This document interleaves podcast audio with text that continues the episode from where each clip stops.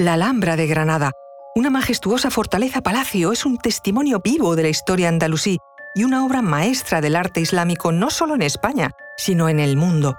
Su construcción, expansión y los secretos que alberga narran una historia fascinante de ingenio, arte y cultura. Todo en esa monumental ciudad palatina tiene un simbolismo culto y oculto propio de una sociedad refinada.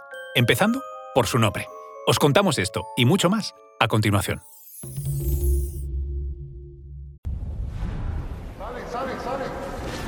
Conoce mejor al equipo que protege nuestras costas.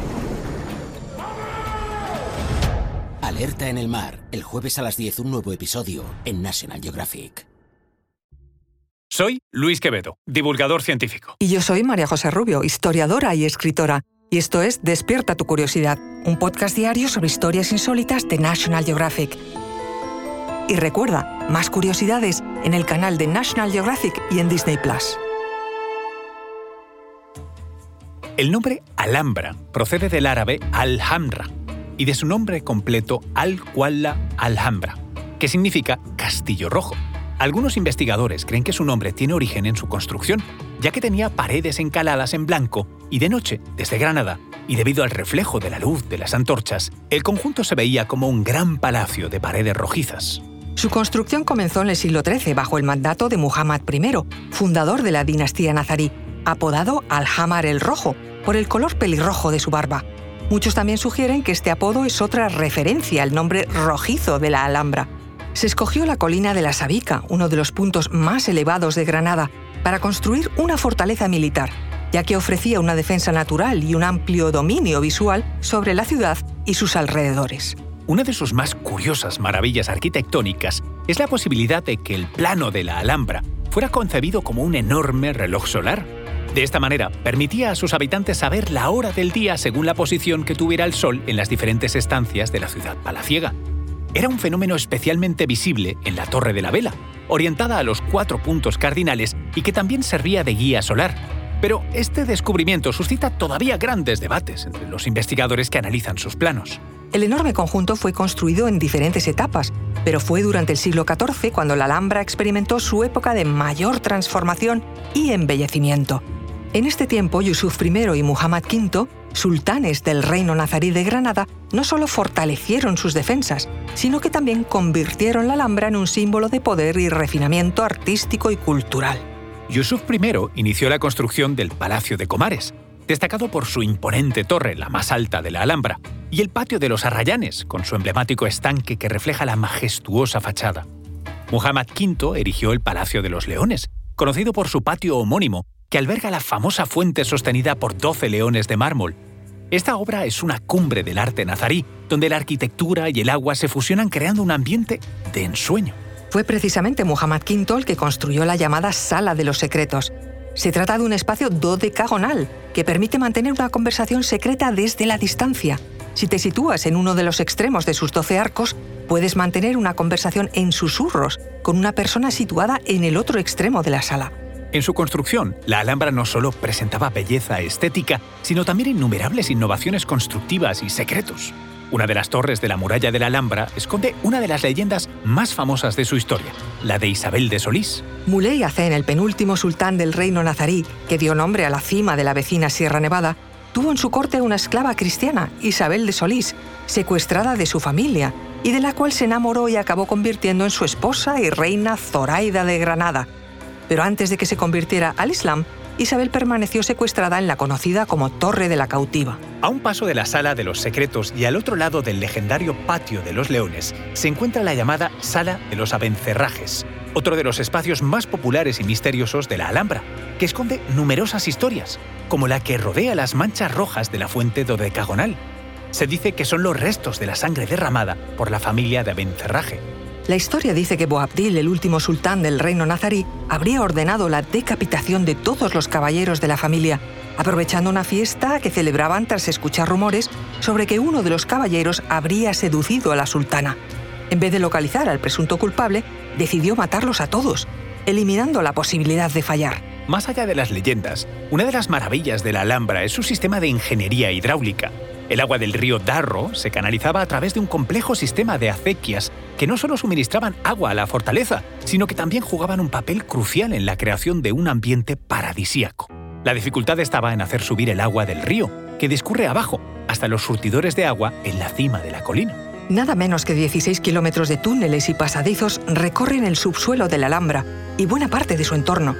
Esta estructura subterránea cumplía diferentes funciones, desde la defensiva y militar a la estratégica.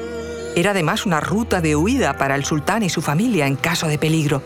También algunas de las estancias subterráneas bajo la Alcazaba eran terribles mazmorras que hoy siguen cerradas al público. Por otro lado, en el vecino barrio de Albaicín se han encontrado antiguos canales y aljibes árabes y se rumorea que muchas viviendas conducen a túneles que podrían conectar con los pasillos de la Alhambra, formando una verdadera ciudad subterránea. Cada rincón de la Alhambra está imbuido de simbolismo. La frase Wala Galib ila Alá y no hay vencedor excepto Alá se repite a cada paso en la decoración epigráfica de sus paredes. Esto es un recordatorio constante de la fe islámica. Los intrincados patrones geométricos y la caligrafía árabe no solo decoran, sino que también representan los conceptos infinitos de la creación y la omnipresencia divina. Sin duda por eso, el momento de su abandono final por la dinastía nazarí fue dramático. Cuando finalmente cayó Granada bajo el dominio de los reyes católicos en 1492, Boabdil y su séquito fueron desterrados a un territorio que se les cedió en la Alpujarra. Por el camino no quiso mirar atrás en ningún momento hasta que, subido a lo alto de un collado, miró en dirección a la Alhambra y suspiró afligido por todo lo que dejaba atrás. Cuenta la leyenda que fue en ese momento cuando su madre, Aisha, esposa de Muley Azen y rival de Zoraida, entonó aquella famosa y cruel frase Llora como mujer lo que no has sabido defender como hombre. Desde entonces ese monte se conoce como el suspiro del moro. La construcción de la Alhambra fue un hito de la arquitectura musulmana. Se emplearon en ella técnicas muy refinadas que tenían como objetivo asegurar la defensa de los palacios y de sus habitantes, tanto ante invasiones enemigas como ante desastres naturales. Sus muros de tierra apisonada y las láminas de plomo que se integran en las bases de las columnas son algunos de los elementos que configuran esa flexibilidad de la construcción. De todo ello procede la última de las leyendas vinculadas a la Alhambra, aquella que dice que jamás caerá, aunque sea atacada por mil ejércitos. O dicho de otra manera, si la Alhambra cae, será porque habrá llegado el fin del mundo.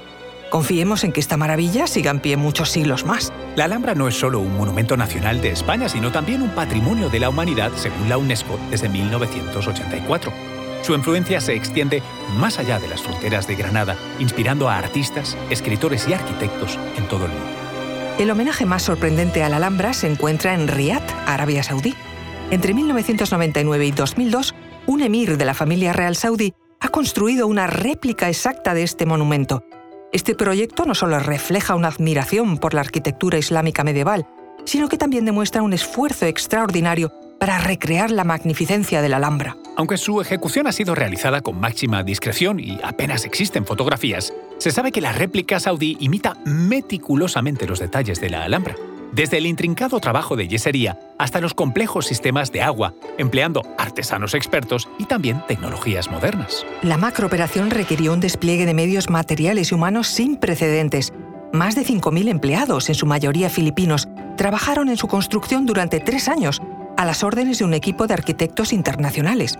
Para su ejecución se contrataron empresas especializadas de media docena de países, especialmente de España. Desde un experto español en yeserías, procedente de Granada, marmolistas de una empresa de Almería, expertos granadinos en jardinería andalusí, junto a artesanos marroquíes y turcos, expertos en arte islámico, todos ellos han firmado contratos con cláusulas de confidencialidad. La inversión ha sido millonaria, pero el resultado, según lo que se conoce, es espectacular. Se cuenta con los dedos de una mano las personas que han podido contemplar el palacio terminado. La Alhambra es más que un conjunto de edificios históricos, es un legado vivo de un periodo dorado de la cultura islámica en España. Cada sala, cada patio y cada fuente cuentan historias de reyes y artesanos, de conquistas y de arte. Su influencia, que se extiende hasta Riad, es un testimonio del impacto perdurable de este maravilloso monumento, una joya que sigue brillando a lo largo de los siglos.